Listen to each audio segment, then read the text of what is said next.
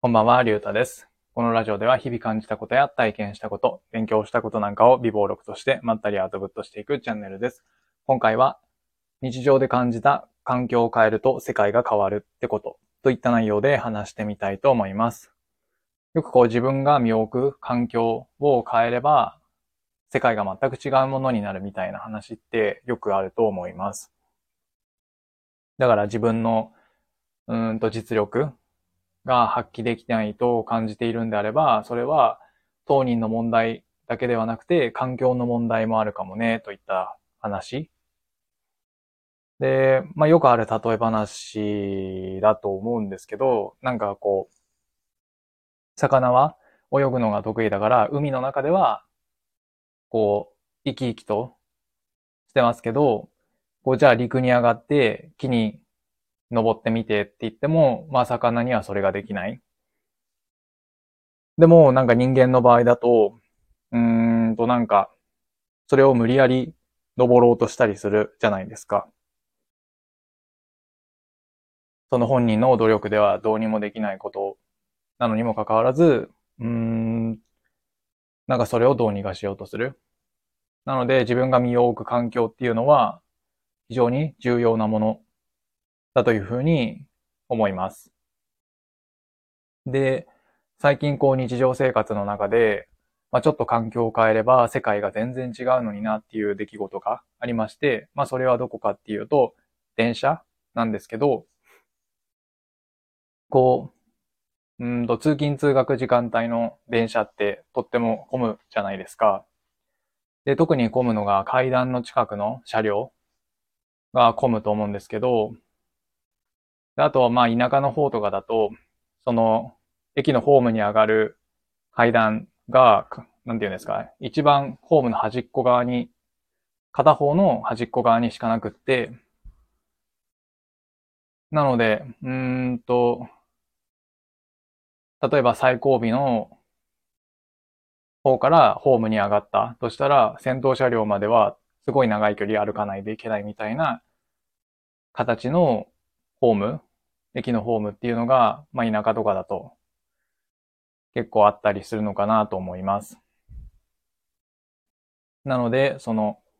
うんと、先頭車両と比べて、その最後尾の車両っていうのがとっても混む。なぜかっていうとみんな歩きたがらないから。な、もちろん、都会とかの駅で、まあ駅の中ほどとかに何箇所か階段がある場合も、その歩くのがやっぱり大変だから、階段の近くの車両っていうのは比較的混むのかなと思います。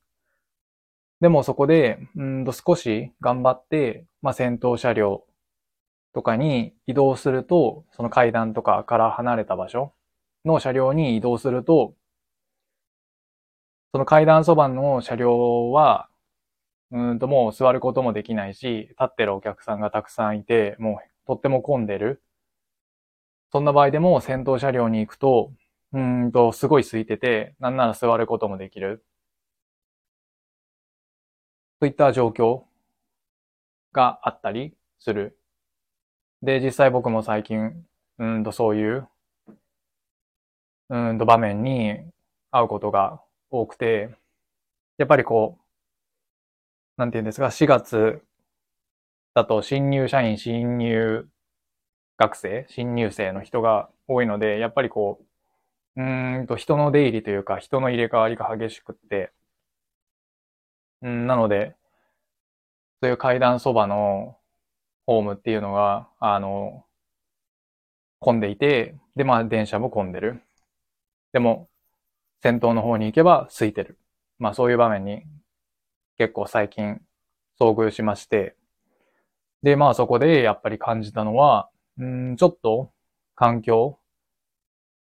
まあこの電車の例で言うと、その車両を変えると、やっぱりその中のかん、あのー世界、まあ混んでる、混んでない。今回の電車の話だと、そういう混雑状況ですけど、やっぱり非常に変わってくる。一方では、そのぎゅうぎゅう詰めの車両にすごい辛い思いをして乗ってなきゃいけないけど、ちょっと頑張って車両を変えるだけで座ることもできて、とっても快適に過ごせる。うん。なので、僕は最近この日常生活、うーんと、電車の中っていうありふれた、うーんと、日々の、なんて言うんですか、いつもだったら何とも思わないようなところで、僕は、そのよく言われるような環境、自分に合った環境に身を置くことが大切っていうことを実感しました。うん。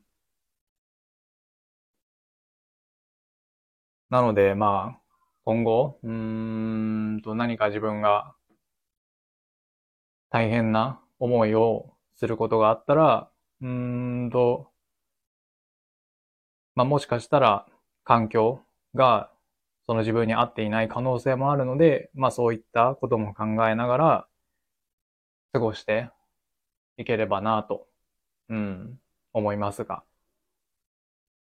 まあとはいえ、環境を変えるのもなかなか、うんと、しんどいこともあるとは思うんで、まあその状況によりけりだとは思うんですけど、うん。というわけで今回は日常で感じた、えー、っと、環境を変えると世界が変わるといった内容で話してみました。ちょっと最後の方まとめ方がよくわかんなくなってしまったんですけど、まあ今回はこの辺で終わりたいと思います。ありがとうございました。